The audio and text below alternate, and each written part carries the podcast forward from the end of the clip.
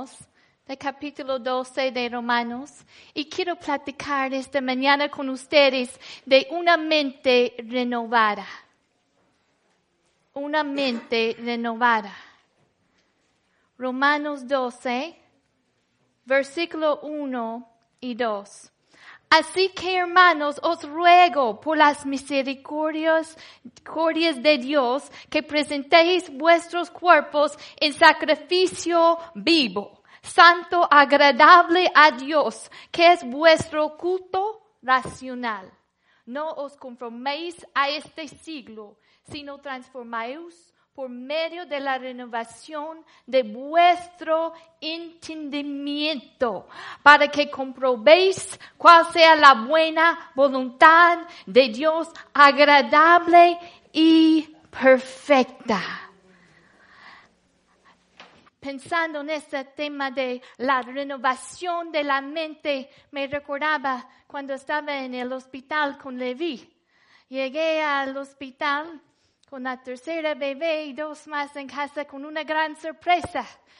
Mi esposo, mientras estaba yo en el hospital, se inspiró un poquito y decidió a renovar el baño. Y él pensó que iba a ser una gran sorpresa, pero el problema es que cuando llegué no terminó. Y él había quitado la tina, el piso en el baño y eh, quitó eso, pero no, lo, todavía no había cambiado con lo nuevo. Y si piensas en eso, eso es como una ah, ilustración de lo que pasa en nuestra mente cuando somos renovados por medio del Espíritu Santo. Él quita quite el, la manera de pensar de la vida anterior y lo cambiamos por la manera en que Dios piensa. Mira versículo 2 de Romanos. Dice, transformaos por medio de la renovación de vuestro entendimiento. Eh, y es, es, tan importante esto, que la transformación, a veces la gente recibe a Cristo y pregunta, bueno, ¿qué sigue? ¿Qué sigue? Ya recibí al Señor y ahora ¿qué sigue? Esto es lo que sigue, la transformación. Dios está interesado en transformar tu vida. ¿Y cómo lo hace? Por la renovación de tu mente tu mentalidad. ¿Por qué es tan importante? ¿Por qué a Dios le interesa tanto? Porque gente transformada transforma comunidades. Gente transformada transforma ciudades, naciones. Y hay un mundo que está perdido. Y Dios quiere una transformación, pero empieza en una persona que está dispuesto y está sujeto a Él. Mire versículo 1, dice en versículo 1, dice, así que, cuando tú dices, cuando tú escuchas eso, necesitas ver qué pasó antes. ¿Y qué pasó antes del capítulo 12? Pablo en sus cartas, si han leído el Nuevo Testamento, Pablo tiene un, un hábito en sus cartas. Él usa la primera parte de la carta y da enseñanza, da ah, doctrina. En la segunda parte de sus cartas, Él te explica cómo poner esa enseñanza en práctica en tu vida. Y esta parte del capítulo 12 es, empieza esta parte de la carta en que Él te dice, ahora, ¿cómo lo pones en práctica en tu vida? ¿De qué ha estado hablando Pablo? Si tú lees capítulo 1 a 11 y algunos de ustedes que han estado con nosotros domingo en la noche y estamos estudiando el plan de salvación, donde encontramos la mayoría de esos versículos que memorizamos están en Romanos. ¿De qué ha estado Pablo? De la salvación mira, versículo 1 dice, así que hermanos, os ruego por las misericordias de Dios. Otra versión dice, tomando en cuenta las misericordias de Dios. Tomando en cuenta esta gran salvación. Esto es lo que quiero que hagas. Y luego él dice, presentéis vuestros cuerpos en sacrificio vivo, santo, agradable a Dios. Y versículo 2 dice, no os conforméis a este siglo. La palabra conformar es formar, moldear. No podemos ser conformado, moldeado a este, a este siglo. Otra versión dice edad, a esta edad. Debemos ser conformados al reino de Dios. Nosotros no somos de este mundo. La palabra que dice aquí siglo es edad. Cada edad, cada época tiene su manera de pensar. Yo cuando era adolescente vivía con mi abuela y yo me acuerdo pensando muchas veces, ay abuelita, tú piensas como la gente de otra época. Tú no piensas como las adolescentes en el día de hoy. Nosotros no debemos conformar nuestro pensamiento, nuestra manera de ser a esta edad pero debemos conformarnos a la edad venidera, a la eternidad, al reino de Dios. Y dice después, dice, sino transformaos por medio de la renovación de vuestro entendimiento. Quiero que veamos esta palabra transformar a Levi le gustan los insectos y, casi en la primavera algunos de ustedes vieron nuestra colección de arrugas. Y tuvimos varias arrugas, las, yo creo que los últimos dos años. En, del primer año salieron mariposas y el, el año pasado palomillas nos salieron. Pero vemos esa cosa y pensamos, esa arruga tan fea, de veras va a volar un día. Esa palabra, transformación, es la palabra donde nosotros conseguimos la palabra metamorfosis. Es un cambio radical. Tú nunca pensarías que ese insecto tan feo iba a un día volar y iba a un día ser tan bonita como las mariposas. Es un cambio radical. Y eso es lo que hace el Espíritu en nosotros. Un cambio, una transformación radical. Quizá te ves a ti mismo y piensas, bueno, ¿cómo puedo yo vivir una vida cristiana victoriosa? Mírame cómo soy. Dios te transforma de una manera radical. Es una metamorfosis. ¿Lo dije bien? Metamorfosis. Es un cambio radical que Dios hace en nuestras vidas. Es la misma palabra que se acuerda cuando Jesús llevó a Pedro y Juan y Jacobo al monte. Y dice la palabra que se transfiguró delante de ellos, cambió su cara empezó a brillar como sol, su, su ropa empezaba a, resplandecer. es la misma palabra, había una transformación. Quiero enseñarles otra, la única otra lugar, además de la transfiguración. Y este pasaje el único otro lugar en el Nuevo Testamento donde está esa misma palabra.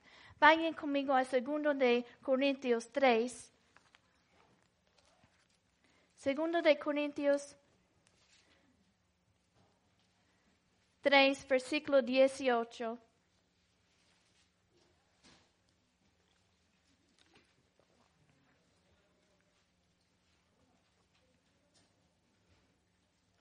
Dice, por tanto, nosotros todos, mirando, repite conmigo, mirando a cara despierta, descubierta, como en un espejo, ¿qué?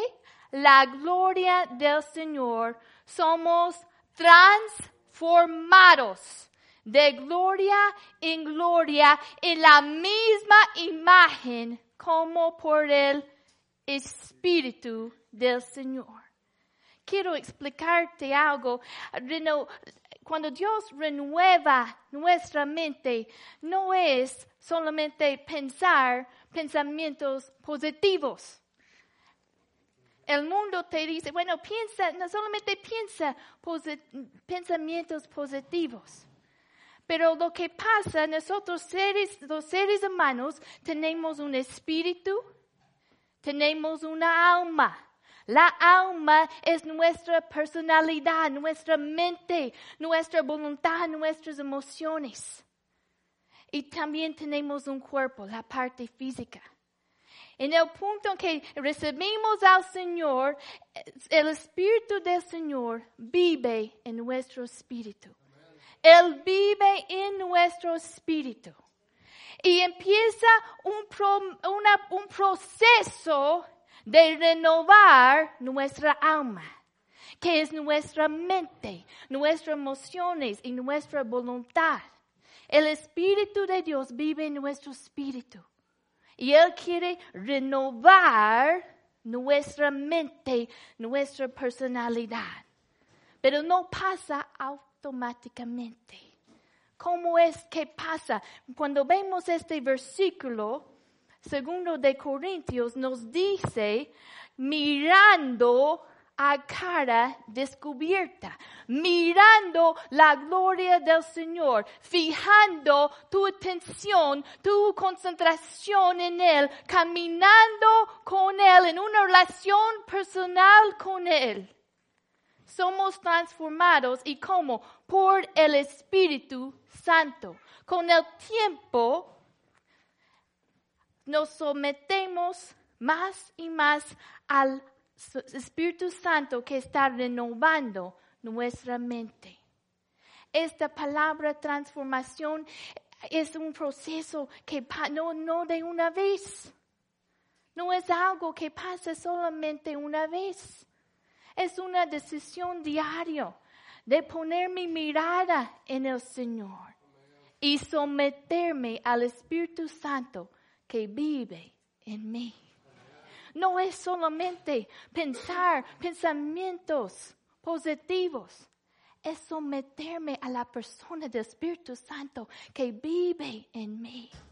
Que, que, que mi, mi mente está bajo la influencia del Espíritu Santo.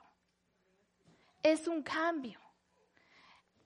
Si antes, yo, yo, vine al Señor cuando era muy joven. Así que gracias a Dios, yo, yo no, no me metí en las drogas, no tengo ese tipo de testimonio. Pero algo que yo sé, que Dios hizo un gran cambio en mi manera de pensar muchos de ustedes ah, han escuchado mi testimonio. Mi mamá creció en un lugar, ah, mi papá a veces se metía en drogas, alcohol, mi mamá tenía problemas mentales.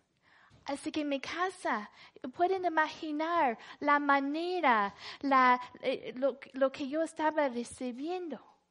Pero cuando vine al Señor, el Espíritu de Dios, que vive en mi espíritu, y me empezó a transformar. Y gracias a Dios sigue renovando. Cada día sigue renovando nuestra mente, nuestras emociones, mientras vemos a Él y caminamos con Él.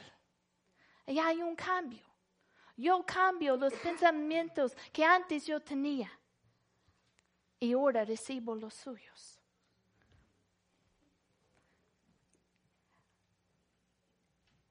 ¿Cómo puedo yo? Si yo, si yo debo pensar como Él piensa, ¿cómo puedo yo saber cómo piensa Dios? Porque sus pensamientos, obviamente, son muchos más grandes que nuestros. Así que, ¿cómo puedo yo recibir de sus pensamientos. Vayan conmigo a, a 1 de Corintios 2, 16. Es una pregunta que tenía Pablo. Pablo tenía esta pregunta y habló con los de Corintio y dijo, ¿por qué? ¿Quién conoció la mente del Señor? ¿Quién le instruirá? Mas nosotros tenemos que la mente de Cristo.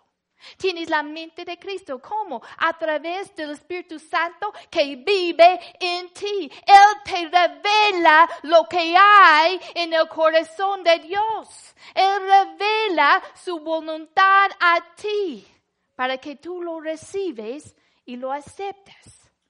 Lo que pasa muchas veces es que nosotros, ya el Espíritu Santo vive en nosotros, pero nosotros nos quedamos con los pensamientos de este mundo y no los queremos cambiar por los pensamientos del Señor. Nos quedamos con esas cosas viejas en lugar de cambiarnos, cambiarlos por las cosas que son del Señor. Jeremías 20, 29, 11 nos dice que los pensamientos que el Señor tiene para nosotros son buenos son para darnos un futuro, son para darte esperanza. Así que si yo quiero renovar mi mente, yo tengo que aceptar, recibir lo que piensa y lo que dice Dios sobre la situación en que yo estoy ahora mismo. ¿Qué es el corazón de Dios? Él tiene buenos pensamientos hacia ti para darte un futuro, para darte esperanza. Y si regresamos a Romanos 12, versículo 2, dice que la buena voluntad de Dios, la voluntad de Dios para ti es buena. En su plan es bueno, dice agradable y perfecta. Esos son los tipos de pensamientos que Él tiene para ti. Y quiero que lo sepas, que está pensando pensamientos para tu futuro, pensamientos de esperanza, una voluntad buena, una vida agradable. Es lo que piensa Él para ti. Tenemos que caminar con Él para que nuestros pensamientos se puedan alinear a los pensamientos de Él. Para saber cómo piensa Dios sobre una situación, sobre tu situación, tienes que estar en la palabra. Repite conmigo, necesito leer mi Biblia. Necesitas leer la palabra para saber los pensamientos del Señor. Necesitamos fijar nuestra atención en Él. Colosenses 2, Colosenses 3, 2, vayan conmigo allí. Colosenses, para que se despierten un poco. Colosenses 3,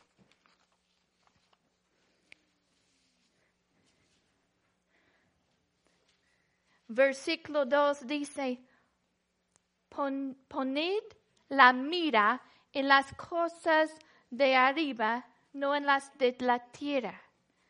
Otra versión dice, concentran su atención en las cosas de arriba, no en las de la tierra. Hermanos, tú no tienes que recibir cualquier pensamiento que llegue a tu mente. Yo me acuerdo, mi pastora siempre me decía, un pájaro puede volar arriba de tu cabeza, pero no tienes que permitir que hace un nido aquí y vive aquí, ¿verdad? Van a llegar pensamientos, pero tú no tienes que recibir cualquiera que viene a tu mente, porque el pecado es concebido en nosotros, si lo recibimos. Vayan conmigo a Romanos 8.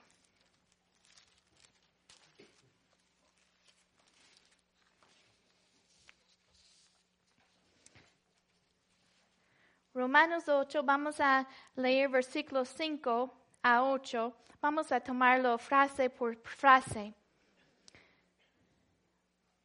Dice, porque los, los que son de la carne piensan en las cosas de la carne pero los que son del Espíritu en las cosas del Espíritu. los que andan en la carne es que están pensando en los deseos de la carne. Piénselo. Antes de que haces algo, lo piensas, ¿verdad? Eh, creo que fue ayer, Levi estaba en su cama, estaba acostado y lo mandamos a descansar. Y en ese momento debe estar descansando, no tiene que dormir, pero tiene que descansar. Y se levanta y tiene un cinturón y está todo uh, envuelto en ese cinturón y me dice, es accidente, ¿cómo se dice? Fue por accidente. Y yo, no, Levi, eso no solamente pasa, es que tú lo pensaste.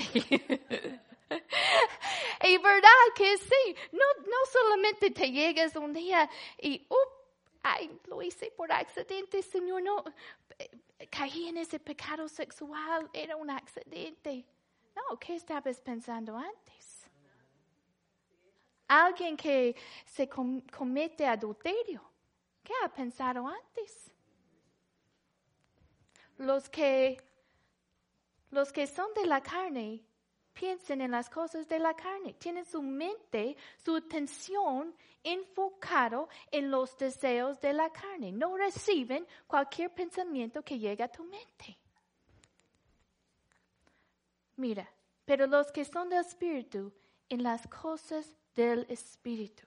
Fija tu atención, recibe los pensamientos que son de Dios y que son del Espíritu que vive en ti.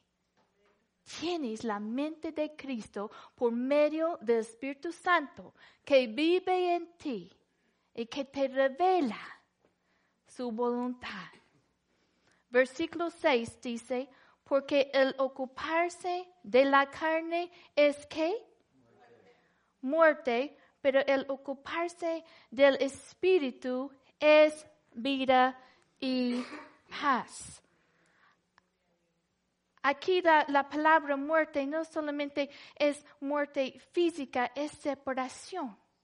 Separación del Señor. Y pensaba en la historia, la historia del hijo pródigo. Recuerden, ese hijo, el hijo menor, un hombre tenía dos hijos y el hijo menor recibió su herencia. ¿Y qué era su mentalidad? Voy a gastar todo, la fiesta, las mujeres, y lo perdió todo. Y, y después terminó viviendo, uh, ¿cómo se dice? Dando de comer a los ¿cómo es? cochinos, cerdos, cerdos. Y en ese momento, eh, cuando llegó a su punto más bajo de la vida, dice la palabra y volviendo en sí como que se despertó y luego cambió su manera de pensar y dice, ¿cuántos jornaleros en la casa, en casa de mi padre tienen abundancia de pan y yo aquí perezco de hambre? Me levantaré iré a mi Padre y le diré, Padre, he pecado contra el cielo y contra ti. Había un cambio de su manera de pensar, volvió en sí. Y cuando llega, el papá sale corriendo y le, le da un beso y lo, lo, lo invita a la casa y una gran celebración. Porque el papá decía que su hijo era muerto y ha revivado, revivido, revivido. Ahora, no hay nada en la historia que dice que estaba físicamente muerto, pero estaba separado de la casa del Padre. Estaba separado de la provisión del Padre. Estaba apartado. Dice versículo 6 de Romanos 8. Yo lo voy a leer de otra versión. Dice, la mentalidad pecaminoso es muerte, es separación del Señor y sus provisiones. Mientras que la mentalidad que proviene del Espíritu es que vida y paz. Tenemos una decisión de hacer si vamos a meditar en las cosas, los deseos de la carne, o si vamos a llenar, eh, dejar que el Espíritu tiene influencia sobre nuestra manera de pensar. Y el resultado es vida y paz. El Señor es bueno. El Señor es tan bueno y Él quiere que así vivamos. No quiere que estamos uh, todo, eh, todo el tiempo con ansiedad, con depresión, con, con uh, preocupación. Él quiere que, que tengas vida y paz. Pero tienes que someter tus pensamientos al Espíritu de Dios y cambiar esos pensamientos de la carne por los pensamientos buenos que tiene Dios para tu vida. Romanos 8, versículo 7 dice, por cuanto los designios de la carne son enemistad contra Dios, porque no se sujeten a la ley de Dios, ni tampoco pueden alguien que tiene una mentalidad de la carne, si su mente y sus pensamientos están fijados en las cosas de la carne. Entonces dice aquí que eso es como enemigo a Dios, opone, opone la voluntad de Dios. No puede hacer la voluntad de Dios, porque alguien que tiene los pensamientos de la carne, están oponiendo la voluntad de Dios. Luego dice, versículo 8, y los que viven según la carne no pueden agradar a Dios. Pero gracias a Dios que nosotros tenemos el Espíritu Santo que vive en nosotros. Ayer yo estaba ah, platicando con una hermana, una hermana preciosa de 86 años, y me, me estaba diciendo que se acaba de morir su esposo hace, hace dos años. Y me estaba platicando de su relación con él y me decía, siempre, siempre estábamos juntos. Y me decía, eh, casi como que pensábamos igual me decía, yo, yo podía terminar, cuando él empezó a hablar, yo podía terminar su frase, porque yo ya sabía cómo pensaba él. y me hizo pensar, así es cuando caminamos con el Señor. Cuando lo conocemos en la profundidad. Cuando lo buscamos con nuestro corazón y fijamos nuestra atención en Él poco a poco Espíritu Santo va renovando nuestra mente y va cambiando. Somos transformados por medio de la renovación de nuestra mente. es un cambio de mentalidad. Ya quito la vieja manera de pensar. Quito todo eso que es feo y viejo y de este mundo. Y recibo lo que lo bueno, los buenos pensamientos que Dios tiene para mí. Vamos a ponernos de pie esta mañana. No tienen que recibir cualquier pensamiento que viene a su mente. Recibe lo que es de Dios, lo que es del Espíritu.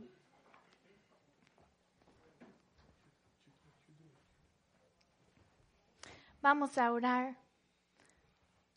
Padre Dios, te damos gracias Gracias por tu palabra y gracias por tu espíritu que vive en cada uno de nosotros. Espíritu Santo, guíanos. Queremos someternos completamente a ti. No queremos ser conformados a este mundo. Queremos que tú nos transformas Hermano, si lo, si lo quieres, dilo a Él.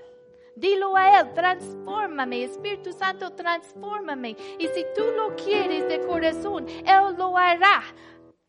Pero tienes que tener esa disposición. Aquí estoy, Señor. Soy tuya. Quiero cambiar diariamente esa vieja manera de pensar. Ya no lo quiero. Y quiero recibir los pensamientos buenos que tú tienes para mí. Gracias, Señor. Bendigo a cada uno aquí. Gracias, Señor. Gracias, Señor.